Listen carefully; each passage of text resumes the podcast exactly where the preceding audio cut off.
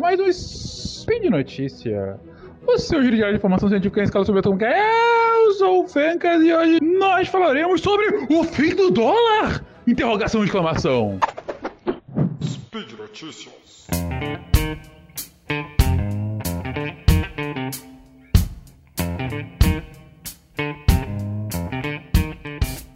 Queridos, voltou-se muito a se falar nos últimos meses, no último ano, sobre o que, dando a sentença de morte do padrão dólar no mundo, né? O dólar vai deixar de ser a moeda global, vai ser substituído o dólar está perdendo a importância, a centralidade, os países vão começar a negociar com outras moedas, os países vão deixar de ter tantas reservas em dólar e tudo mais.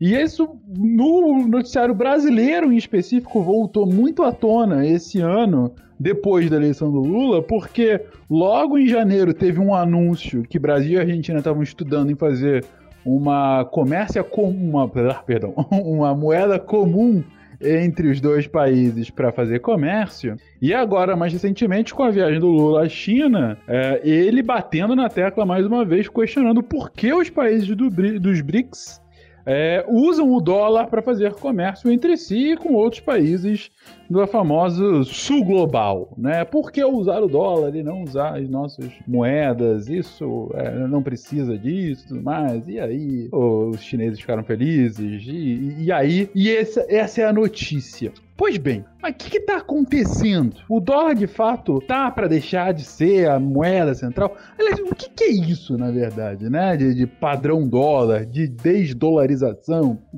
Primeiro, para entender, o meu desafio hoje é tentar explicar nos próximos 13 minutos como chegamos até aqui, o que, que está acontecendo e o que, que, pode vir a acontecer. Não sei se eu vou conseguir, talvez o editor venha brigar comigo, mas eis o objetivo. Vamos lá. Antes de mais nada, é bom lembrar que até a Segunda Guerra Mundial, o que a gente tinha como padrão de comércio entre dois países, ou padrão para tentar estabelecer o quão forte era uma moeda, e até para o que lastreava as moedas ao redor do mundo era o famoso padrão ouro, né? É o quanto de reservas de moeda de ouro você tem, é aquilo que, lastreava o quanto de moeda você pode emitir. Então, uh, se eu tenho muito ouro, a minha moeda é mais forte de um país do que não tem tanto ouro assim. Com o fim da Segunda Guerra, com a famosa conferência de Bretton Woods, isso começou a ficar um pouco mais flexível, que foi o famoso padrão dólar-ouro, né? O, o, o, o, ouro deixou de ser o, o, elemento central, mas sim o dólar ficou lastreado as reservas de ouro dos Estados Unidos, e o padrão dólar começou a ser o padrão global, uh, mais lastreado essas reservas de ouro, e isso ficou por uns 30 anos, até mais ou menos nos anos 70, em que uh, o dólar não conseguiu suportar, é, é, não, não, conseguiu ficar para e passo ao tamanho das reservas de ouro norte-americanas, e, e por conta de, da, das crises econômicas dos anos 70, é, se formou o que a gente tem um padrão até hoje, que é esse padrão dólar, que é um pouco mais amplo, né? Na verdade, quando você vê o quão forte é uma moeda de um país, você não compara só com dólar, você compara com uma cesta de moedas, né, de, de países ao redor do mundo, mas com o dólar como o grande elemento central. É, quando a gente diz que é o grande elemento central, é que hoje a ampla maioria das reservas internacionais de qualquer país está em dólar. E quando eu digo ampla maioria, nos anos 2000, 70% de qualquer moeda internacional de país era feita em dólar. 70% do, no mundo inteiro. Ou seja, coisa para caramba, né? É... E não só isso, a boa, a ampla maioria do comércio global também é feito utilizando o dólar como moeda. Ou seja, se o Brasil quer negociar com a China, ele não faz a compra usando o real ou o Renminbi ou o yuan, né, que é a moeda da China.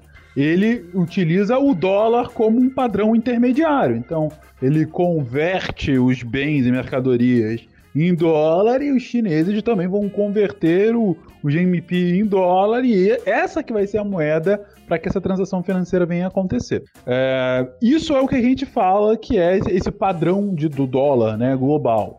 Uh, e é assim que o mundo se estabelece desde os anos 70, com o dólar como o, a grande moeda que domina tanto o comércio internacional quanto essas reservas internacionais dos países. Uh, o que não quer dizer que ele não é questionado. Na verdade, essa questão da desdolarização do mundo não é nova. Já se vem falando sobre isso pelo menos, pelo menos, desde o final da década de 90. Quando a União Europeia foi criada e instituiu o euro, uh, houve um burburinho grande. Olha, poxa, agora a gente tem uma moeda comum entre muitas das maiores economias do mundo. Isso aí pode desbancar o dólar futuramente.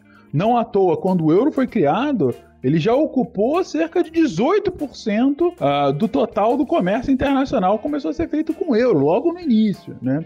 Então, isso foi, digamos, a primeira onda da potencial desdolarização. A segunda veio na crise de 2008, quando você teve uma crise gigantesca de confiança com os bancos norte-americanos e no mundo começou a se questionar: olha, se os bancos norte-americanos não, não são confiáveis e as nossas reservas estão em dólar, significa que a gente tem um puta problema de confiança. E não à toa, o mundo inteiro mergulhou numa crise global começada com uma crise imobiliária nos Estados Unidos. Né? Foi um efeito cascata gigantesco. E agora a gente pode talvez chamar da terceira onda né, da potencial desdolarização, e essa que é reflexo direto da é, invasão russa à Ucrânia. Como vocês podem lembrar, a, a resposta norte-americana à invasão russa à Ucrânia não foi uma resposta militar direta, ainda que os Estados Unidos tenham sim fornecido armas e treinamento para os ucranianos, mas eles não foram lá fisicamente. Mas a grande resposta realmente que os Estados Unidos fizeram contra a Rússia foi uma resposta é, econômico-financeira. Foi uma resposta por meio de sanções. Primeiro, por sanções de diversas empresas, uh, de certa forma próximas ao governo russo, mas o que de fato foi a grande arma que foi utilizada foi a virtual exclusão de entidades russas do comércio internacional. Como? Com a sanção e com a exclusão uh, da Rússia do que, uh, que se chama SWIFT. Né? SWIFT é o, é o, é o grande padrão utilizado para transações é, financeiras internacionais, né? para remessas grandes de dinheiro né? ao redor do mundo. Você usa esse, esse mecanismo de comunicação intrabancária. É, e com isso, então, essas entidades uh, russas não conseguiriam mais fazer comércio com o restante do mundo porque ela estava excluída desse sistema que é pautado, sim, de certa forma, nesse padrão dólar. Mas por que, que essa sanção dos Estados Unidos levou agora à discussão da potencial desdolarização? Por, justamente porque não só a Rússia, mas como outros países, principalmente a China, mas outros países ao redor do mundo viram: opa! Quer dizer então que os Estados Unidos pode a qualquer momento utilizar essa sua hegemonia econômico-financeira contra a gente nesse nível que ele está fazendo aqui na Rússia? A China pensando: olha, quer dizer então que se a gente discordar com relação a, sei lá, Taiwan, eles podem vir a tentar me excluir do sistema financeiro porque eu negocio em dólar, uh, então eu tô, eu fico à mercê dele, né? E eu não posso. Isso é um, é um problema de segurança, de segurança uh, uh, física, sem dúvida, mas também de segurança econômica, da própria vitalidade do país. Tem gente que tá falando, ah, mas a Rússia conseguiu se livrar das sanções, a Rússia deu uma volta nos americanos. Gente, gente, espera final desse ano, ano que vem economia da Rússia está virtualmente destruída a, atualmente por conta disso. Ela está sobrevivendo, sim, por conta de uma estatização gigantesca que foi feita por conta uh, para burlar as sanções e por conta do, do, das tentativas de comércio bilateral que a Rússia tem feito, driblando essas suas sanções com dólar.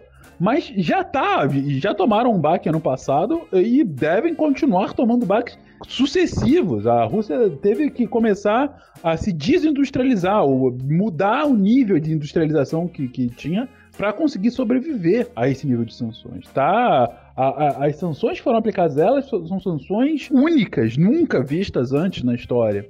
Ah, então o país está sim sofrendo. É, e não é sustentável a médio prazo o que está acontecendo com, com o país. E não estou entrando aqui no mérito se os Estados Unidos fez certo ou não em colocar isso. É, pessoalmente, acho que foi uma invasão unilateral da Rússia contra a Ucrânia E, enfim, é, é a minha posição que eu já tinha colocado no SciCast, também não quero nem entrar no mérito aqui, senão eu já estou desviando do assunto.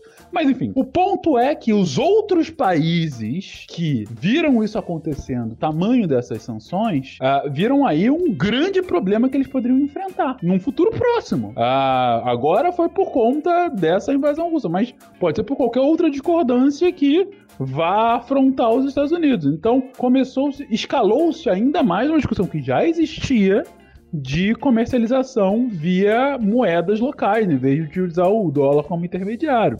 É, e diversas conversas já estão, já foram feitas nesses últimos meses por conta disso. A ampla maioria liderada pela própria Rússia, por motivos óbvios, né? As maiores entre Rússia e China e Rússia e Índia. É, mas também vários países do Oriente Médio negociando com outros países como a própria China e Índia. Uh, o Brasil, uh, a gente viu agora, como eu comentei, uh, discussões com a Argentina, né? Meio que tá tentando levar o Mercosul como um todo, agora com a China, os BRICS como um todo agindo para tentar pensar nessas soluções. E outros países provocando aqui e ali, falando: olha, talvez a gente tenha que se coçar aqui e deixar, e abdicar do dólar, justamente para a gente não cair nessa mesma, vamos colocar aqui entre aspas, armadilha, né, que a Rússia acabou caindo. E aí chega-se a grande discussão. Quer dizer então que o dólar vai acabar, é, não vai acabar, vai deixar de ser o padrão central da, de moeda econômico-financeiro global? Uh, Eventualmente sim, mas não agora. Não agora. É claro que agora está sendo bastante inflado por conta de todas essas movimentações.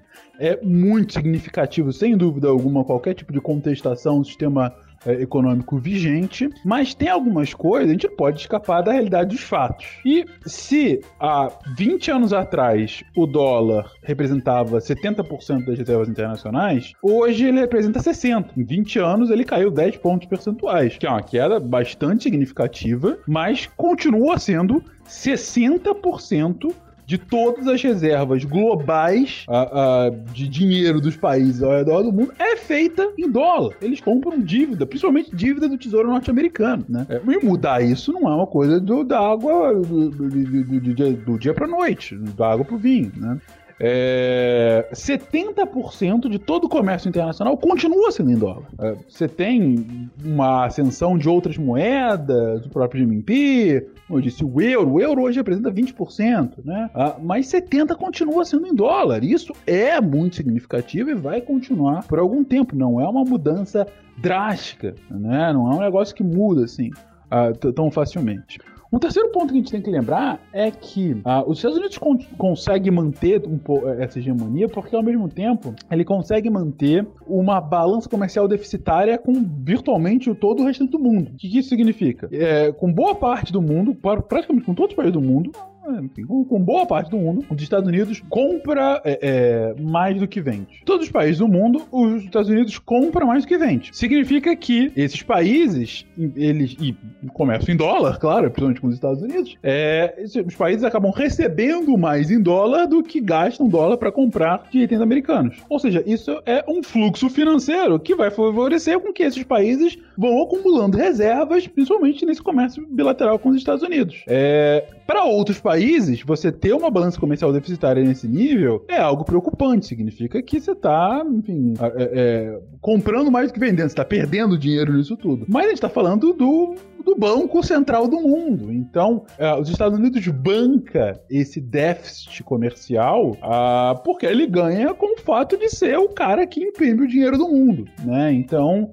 é, e não é qualquer país que consegue manter essa relação desfavorável, né? É, e ele faz isso com virtualmente todos os países do mundo, com boa parte do mundo, é, ele mantém essa relação.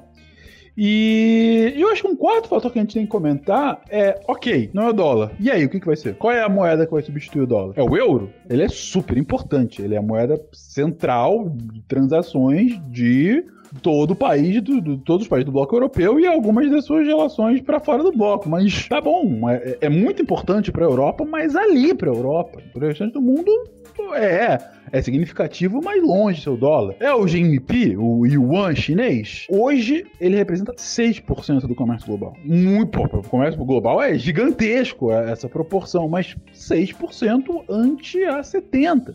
Então, assim, não é um negócio assim, corriqueiro. Ah, nos anos 80 se falava do iene, que poderia vir a substituir também o dólar no futuro próximo. E ele era significativo, é 4, 5% é, de transação é em iene. Mas entende, é, é, não é um negócio assim, não é só o wishful thinking dos países, é um processo que está de fato em andamento. E aí a gente chega agora, e eu já passei aqui dos 15 minutos, mas só para fechar, a gente chega agora no futuro. E é ok. Então, para onde é que a gente vai? É, é claro que aqui agora é exercício de futurologia, mas o que a ampla maioria dos especialistas falam é que o mundo está numa tendência já há algum tempo para se tornar cada vez mais multilateral, ou seja, menos uh, americano-cêntrico, né? Uh, mas tá longe de ter uma hegemonia absolutamente contestada, para de fato mudar em absoluto esse padrão. Salvo, claro,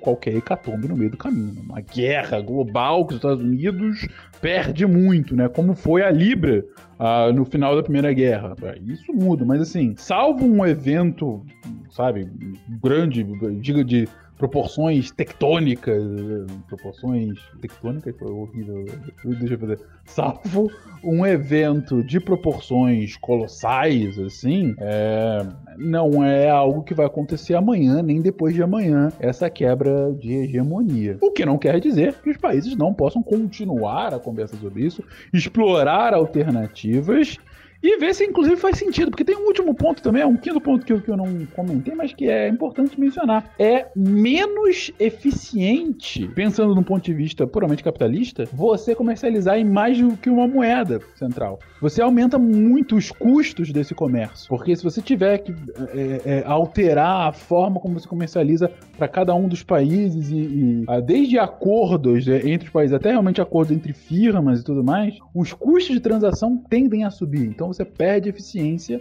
do que se você ter só uma moeda aqui como o grande padrão global. Só que aí, e essa é a grande questão que ronda hoje os tomadores de decisão, principalmente desses países que não têm um alinhamento automático com os Estados Unidos, é prezo pela minha eficiência ou penso na minha na segurança e até na saúde econômica futura do meu país. Caso os Estados Unidos continuem utilizando a sua moeda, não mais como uma moeda, mas como uma arma, como foi. E fica aí o questionamento para todos nós. E também fica aí também o meu beijo para todos vocês. Espero que vocês tenham um excelente final de semana. E até amanhã. Tchau, tchau.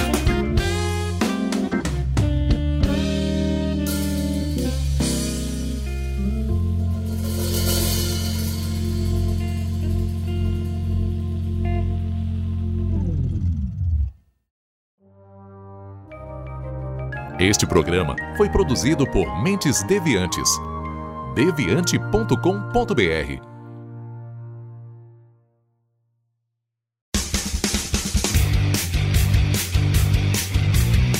Cortes, edição de podcast.